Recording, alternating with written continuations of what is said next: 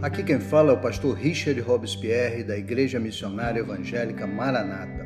E eu estou aqui para compartilhar com vocês uma mensagem baseada no livro de Daniel, capítulo 3. Eu vou focar nos, nos versos 20 a 28. A história é muito conhecida e você poderá mais tarde ler na sua Bíblia. É sobre Sadraque, Mesaque e Abdinego. Eles eram três rapazes com aproximadamente 20 anos de idade que foram desafiados pelo rei, o maior rei da época, o rei Nabucodonosor.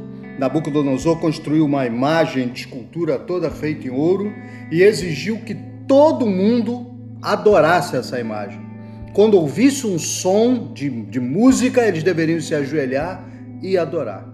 Acontece que quando todo mundo ajoelhou, esses três rapazes, Sadraque, Mesaque e Abnego, não se ajoelharam. E aí o rei foi informado por pessoas que queriam é, roubar provavelmente a posição deles. Ele foi informado que eles não tinham se curvado. Mandou chamá-los e disse: Vou dar mais uma chance para vocês. Quando tocar de novo, vocês vão se ajoelhar. E eles dizem: Nós não vamos ajoelhar. O que fez o rei? Amarra esses três rapazes com as suas próprias roupas, com as suas vestes, com o seu chapéu, com tudo que eles tinham e joga dentro de uma fornalha. Quando ele olha dentro da fornalha, ao invés de três pessoas, tem quatro. E quando ele olha, ele chama o Sadraque, Mesaque e Abirinego, servo do Deus Altíssimo. Vocês estão vivos? E eles saem. E é uma surpresa e um testemunho. O que eu queria ensinar a vocês e discutir com vocês hoje são cinco pontos, na verdade, seis. O primeiro, a nossa fé, pela sua natureza, é sempre desafiada. Se prepare, se você quer crer no Senhor Jesus, saiba, você sempre será desafiado. Será desafiado pelo mundo a abandonar a fé, a abjurar Jesus e voltar para a velha vida que você tinha. Não tem jeito, essa fé sempre ela é desafiada. Segundo ponto, nossas batalhas exigem dois elementos fundamentais. Primeiro, coragem. Segundo, fé.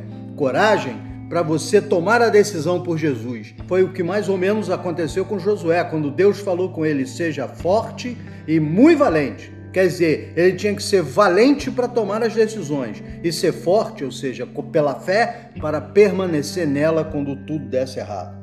Terceira coisa que eu sempre gosto de lembrar é que o fogo que o inimigo monta serve apenas para uma coisa: para destruir as nossas amarras.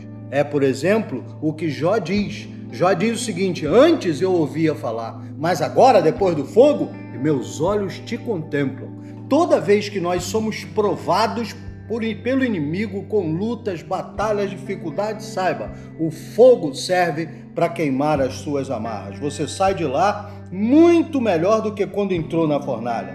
Quarto, nossas amarras são construídas com o que nós mesmos damos. Sadraque, Mesaque e Abednego foram amarrados pelas suas próprias roupas. O que nos amarra, diz Tiago, são as nossas próprias cobiças, concupiscências, fraquezas. É isso que o inimigo usa e nos amarra. E só o fogo traz à luz essa fraqueza e só o fogo queima e nos separa.